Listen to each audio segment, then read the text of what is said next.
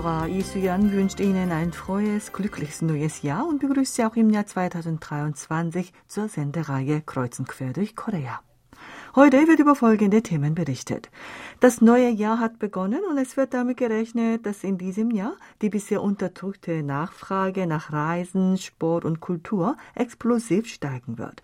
Der neue Trend wird mit dem Wort Homo Mutus beschrieben. Mehr dazu erfahren Sie im ersten Beitrag. Im zweiten Teil hören Sie die Dienstagsrubrik Asien kompakt. Im Juni 1899 besuchte Prinz Heinrich von Preußen das koreanische Kaiserreich.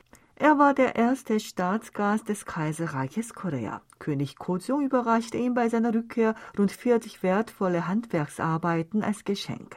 Drei Stücke davon, die in einem deutschen Museum aufbewahrt werden, werden von zehn koreanischen Meistern des immateriellen Kulturerbes in Südkorea nachgestellt und in diesem Jahr zum 140. Jahr der Aufnahme der diplomatischen Beziehungen zwischen Korea und Deutschland der Öffentlichkeit präsentiert. Mehr dazu im dritten Teil.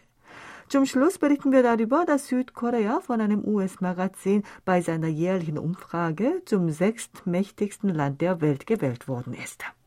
Zunächst legen wir etwas Musik auf, gute Unterhaltung mit dem Lied Illusion, gesungen von Espa.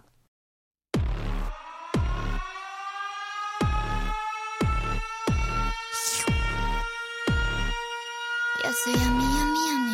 Tell me, tell me, tell me. Look at you. 빨라지는 걸음걸이 Look at me 호기심을 자극하지 Look at them 알아챌 수 없는 거리 Baby don't panic come 밤의 party 올라다리 Das neue Jahr hat begonnen und viele Koreaner, die durch einen langen Tunnel der Corona-Pandemie gekommen sind, fassen große Neujahrsvorsätze. Verschiedene Einschränkungen wie die Maskenpflicht auch im Freien, der PCR-Test bei der Einreise oder das Arbeiten im Homeoffice, die während der pandemischen Zeit die Bürger in ihrer Bewegungsfreiheit einschränkten, sind gelockert worden. Dies führt nun zu einer explosiven Steigerung der Nachfrage nach Auslandsreisen und Sport sowie Kulturaktivitäten. Ein wichtiger Trend des neuen Jahres wird der Homo Motus sein, der nach dynamischen Lebensweisen und Freizeitaktivitäten strebt. Eine 35-jährige Sportlehrerin hat den Plan aufgestellt, mit ihrem Mann und nicht mal einjährigen Sohn in diesem Jahr dreimal ins Ausland zu reisen. Um den Kindertag im Mai herum wird die Familie nach Japan reisen. Dies wird die erste Auslandsreise nach dem Ausbruch der Corona-Pandemie sein. Ende Juli geht die Reise dann nach Deutschland und das Reiseziel zu Jahresende wird Guam sein. Die Frau sagte gegenüber der Nachrichtenagentur Yanap News, seit vergangenem Jahr wollte sie gerne ins Ausland, aber die Schwangerschaft habe sie daran gehindert. Das Kind ist nun vier Monate alt und sie möchte nun ihren Reiseplan langsam in die Tat umsetzen. Sie gehe jeden Tag mit dem Wunsch, dass schnell der Kindertag kommen mag, ins Bett. Die 30-jährige Angestellte Yi Da-won will im ersten Quartal für eine Woche nach Europa reisen. Sie war eigentlich keine reiselustige Person, aber während der Pandemie habe sie spüren können, dass es einen großen Unterschied gibt zwischen nicht reisen wollen und nicht reisen können. Die wachsende Nachfrage nach Auslandsreisen bezieht sich zunächst vor allem auf Länder in relativer Nachbarschaft. Dazu gehört vor allem Japan.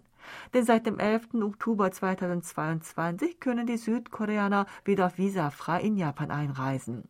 In diesem Jahr wird sich auch die Nachfrage nach Langstreckenreisen wie nach Amerika und Europa zu einem großen Teil erholen. Nach Flugstatistiken des Ministeriums für Land und Verkehr beträgt die Zahl der Passagiere, die im Oktober und November des vergangenen Jahres zwischen Südkorea und Japan geflogen sind, insgesamt 638.189. Verglichen mit demselben Vorjahreszeitraum ist die Zahl um 4.040,9 Prozent gestiegen. Auch die Zahl der Fluggäste auf der Strecke zwischen Südkorea und Amerika ist im selben Zeitraum um 219,6 Prozent auf 370.060 gestiegen. Am 26. September 2022 ist die Maskenpflicht im Freien vollständig aufgehoben worden und zurzeit wird auch über die Aufhebung dieser Pflicht im Innenraum beraten. Deshalb steigt auch die Zahl der Menschen, die während der Pandemie gewollt oder gezwungen weniger Sport machten, aber nun wieder aktiver werden. Die 27-jährige Angestellte Iga Hyun hat zu ihren Neujahrsvorsätzen auch Boxen hinzugefügt. Anfang 2019 hatte sie etwa drei Monate lang eine Boxakademie besucht und Gefallen an dieser Sportart gefunden. Sie musste aber damit aufhören, weil es zu anstrengend war, mit der Maske zu trainieren. I sagt, bezüglich der Maskenpflicht im Innenraum wird es in diesem Jahr bestimmt Veränderungen geben. Deshalb wolle sie sich in diesem Jahr ohne Maske richtig dem Boxsport widmen. Es gibt auch viele Menschen, die kulturelle Angebote wie Konzerte und Festivals noch aktiver genießen wollen. Ein Mann Anfang 30 sagt, er wollte unbedingt ein dreitägiges Rockfestival besuchen, wenn er einen Job findet. Gleich nach seiner Einstellung brach aber die Corona-Pandemie aus. Seit vergangenem Jahr finden wieder einige Rockfestivals statt. In diesem Jahr werden die Programm- und Besetzungslisten noch vielfältiger sein, sodass er in diesem Jahr seinen Plan unbedingt in die Tat umsetzen möchte. Experten rechnen damit, dass dieses Jahr mit der Erholung des Konsums in den Bereichen Reisen, Sport und Kultur ein dynamisches Jahr werden wird. Choi Hang-seop, Soziologieprofessor an der Kookmin-Universität, sagt, seit dem Ausbruch der Pandemie sind drei Jahre vergangen und nun sei der Wunsch nach der Rückkehr in den gewöhnlichen Alltag stärker denn je. Das Jahr 2023 werde ein Jahr sein, in dem die Nachfrage nach Reisen und Kulturaktivitäten explosiv steigt. Der Ausgangspunkt werde die Aufhebung der Maskenpflicht im Innenraum sein und danach wird die Kultur, bei der eine große Menschenmasse im Innenraum wieder ohne Maske zusammenkommt, wiederbelebt werden. Auch in der Schule werden die Schüler wieder wie früher ohne Maske kommunizieren können.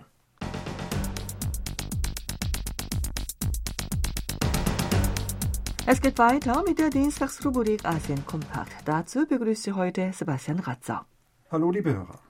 Die japanische Tageszeitung Mainichi Shimbun hat am 2. Januar berichtet, dass die USA und Japan in Vorbereitung auf eine mögliche Invasion Taiwans durch China die Aufstellung eines gemeinsamen US-japanischen Operationsplans vorangetrieben haben.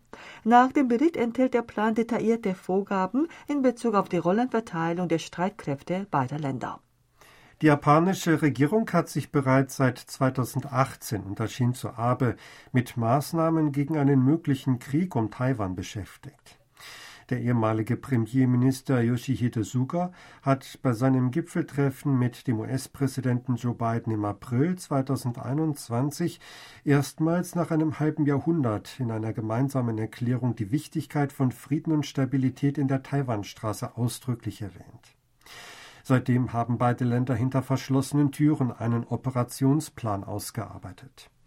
Falls China einen Angriff startete, wäre die japanische Insel Yonaguni, die lediglich etwa 110 Kilometer von Taiwan entfernt liegt, in Gefahr.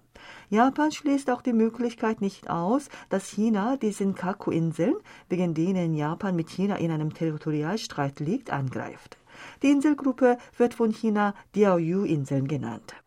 Die herkömmlich von Japan ausgearbeiteten Pläne gegen eine Senkaku-Krise waren ohne Berücksichtigung des Szenarios eines Krieges um Taiwan aufgestellt worden, sodass die Notwendigkeit einer Ergänzung des Planes erwähnt wird.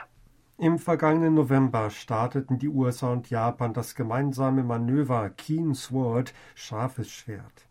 Die Zeitung teilte mit, dass ein Teil dieser Übung unter der Annahme der Situation stattfand, dass China die Inseln angreifen und zu erobern versuchen könnte. Im gemeinsamen US-japanischen Operationsplan für einen möglichen Krieg um Taiwan wird China als feindliches Land bezeichnet. Die militärische Kooperation zwischen den USA und Japan gegen China schreite heimlich in rasantem Tempo voran. Trotz des Endes der Null-Covid-Politik hat die Zahl der chinesischen Touristen zum Jahreswechsel auf ähnlichem Niveau gelegen wie ein Jahr zuvor. Nach dem Ministerium für Kultur und Tourismus der Volksrepublik China betrug die Zahl der Touristen in China im Zeitraum vom 31. Dezember 2022 bis 2. Januar 2023 rund 5,27 Millionen und ist gegenüber demselben Vorjahreszeitraum um 0,4 Prozent gestiegen. Die Zahl entspricht lediglich 42,8 Prozent des Niveaus im selben Zeitraum im Jahr 2019 vor der Corona-Pandemie. Auch der Umsatz an den beliebten Reiseorten ist verglichen mit einem Jahr zuvor lediglich minimal auf rund 26,5 Milliarden Yuan gestiegen. Es wird vermutet, dass aufgrund der abrupten Lockerung der Corona-Beschränkungen in ganz China die Infiziertenzahl rasant gestiegen ist und deshalb viele Chinesen nicht unterwegs sein konnten. Die chinesische Regierung gibt keine offiziellen Ansteckungszahlen mehr bekannt und daher ist die genaue Zahl unbekannt. Schätzungen der lokalen Regierungen und Experten zufolge sind allein in Shanghai mehr als 10 Millionen Menschen und auch in Peking über 80 Prozent der Bürger mit dem Virus infiziert. Auch in den Provinzen Sichuan und Hainan sollen jeweils mehr als 80 und 50 Prozent der Bürger infiziert sein. Die chinesische Regierung bewertete, dass der Markt für Kultur und Tourismus an den Feiertagen allgemein sicher, friedlich und in bester Ordnung gewesen sei. Das Ministerium teilte mit, dass die Bürger an den Feiertagen hauptsächlich kürzere Reisen in die Umgebung der Städte unternommen haben. Auch bei Reisen zu weiter entfernten Zielen und den Fernreisen habe sich eine leichte Erholung abgezeichnet.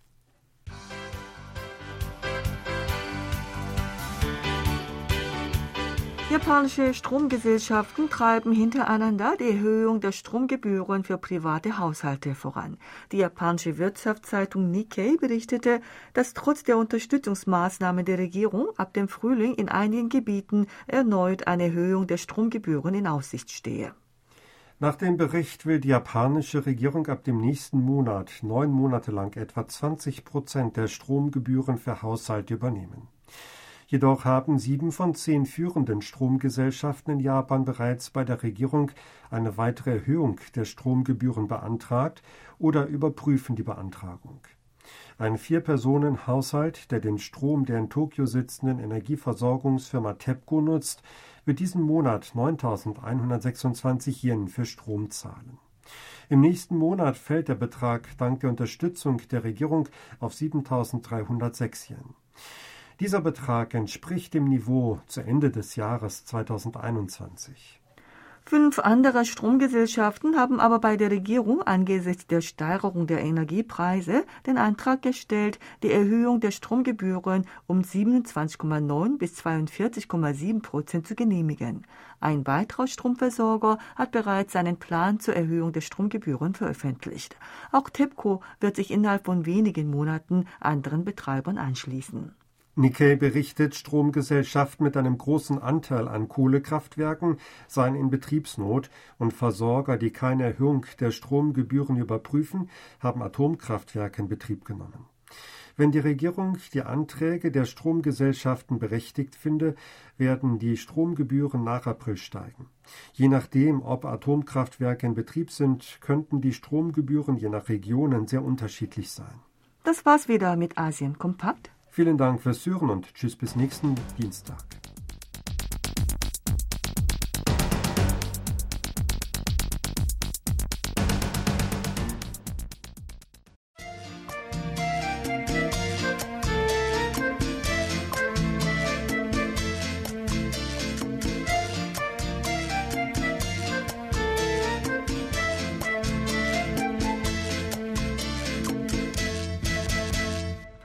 Am 8. Juni 1899 besuchte Prinz Heinrich von Preußen, der Bruder des damaligen deutschen Kaisers Wilhelm II., das koreanische Kaiserreich. König Kojong empfing den ersten Staatsgast des Kaiserreiches Korea mit größtem Respekt und schenkte ihm rund 40 wertvolle handwerkliche Gegenstände. Drei Stücke davon, ein Panzer, ein Helm und ein Kasten, in dem der Panzer und Helm aufbewahrt wurden, werden nach rund 120 Jahren von koreanischen als Staatsschatz bezeichneten Meistern nachgebildet.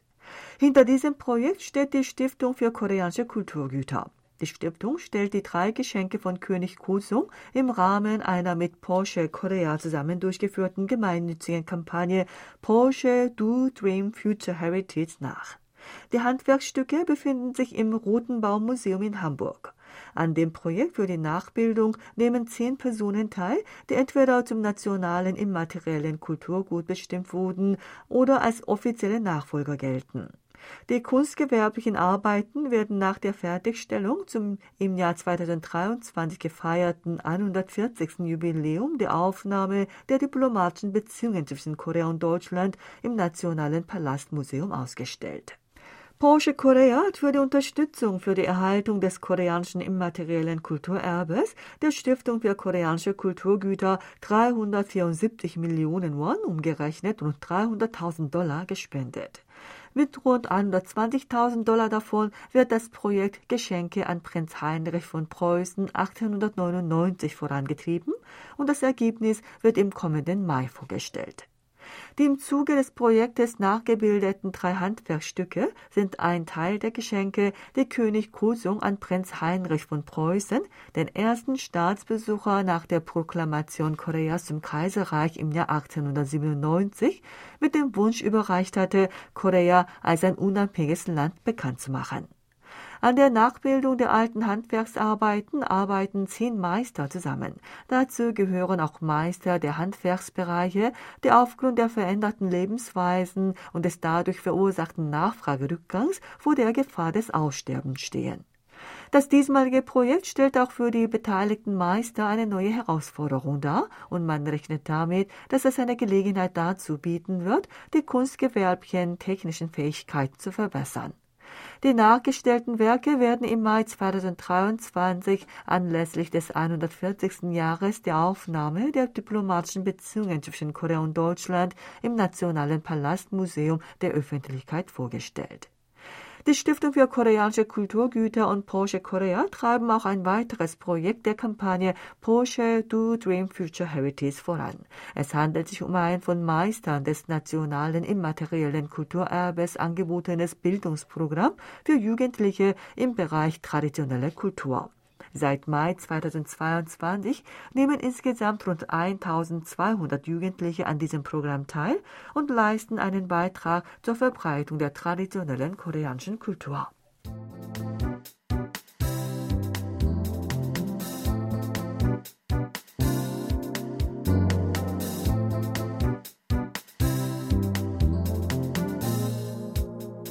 Bei einer Untersuchung über die mächtigsten Länder der Welt, bei der die militärische, wirtschaftliche und diplomatische Macht zusammen bewertet wird, belegte Südkorea im vergangenen Jahr Rang 6. Das amerikanische Nachrichtenmagazin US News and World Report hat am 31. Dezember Uhrzeit das Ranking der mächtigsten Länder der Welt 2022 veröffentlicht. An der Spitze stehen die USA, gefolgt von China und Russland. Das Magazin beschrieb die USA als die dominanteste Wirtschafts- und Militärmacht der Welt. Kulturell habe das Land globalen Einfluss und führe einen großen Teil der Popkultur an, der sich in Form von Musik, Film und Fernsehen zeige.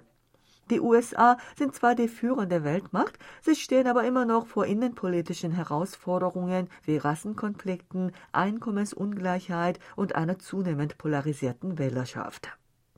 Zu China meint das Magazin, das Land sei eine der am schnellsten wachsenden großen Volkswirtschaften der Welt, seit der ehemalige Staatschef Deng Xiaoping 1978 Reformen durchführte.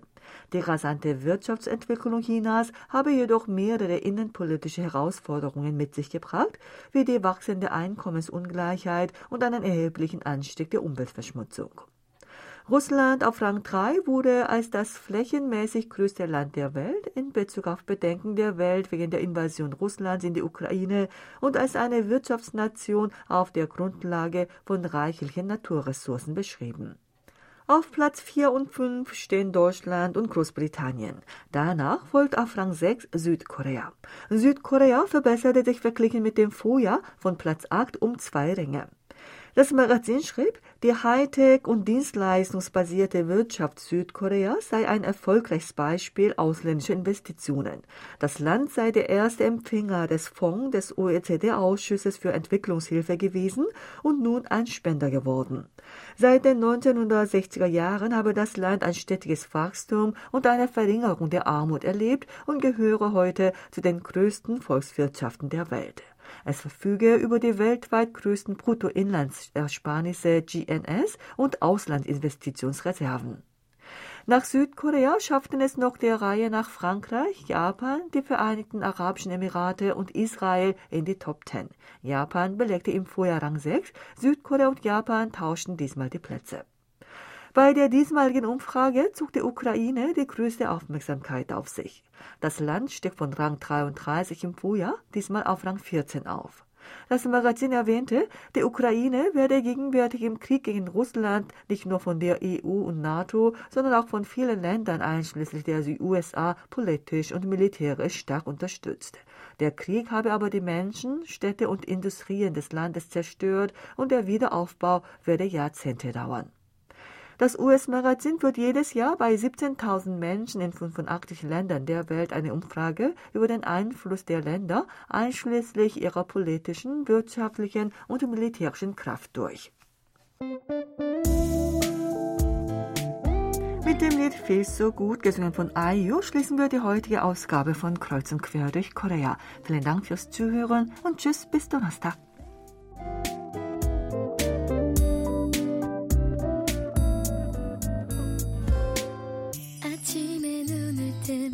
概无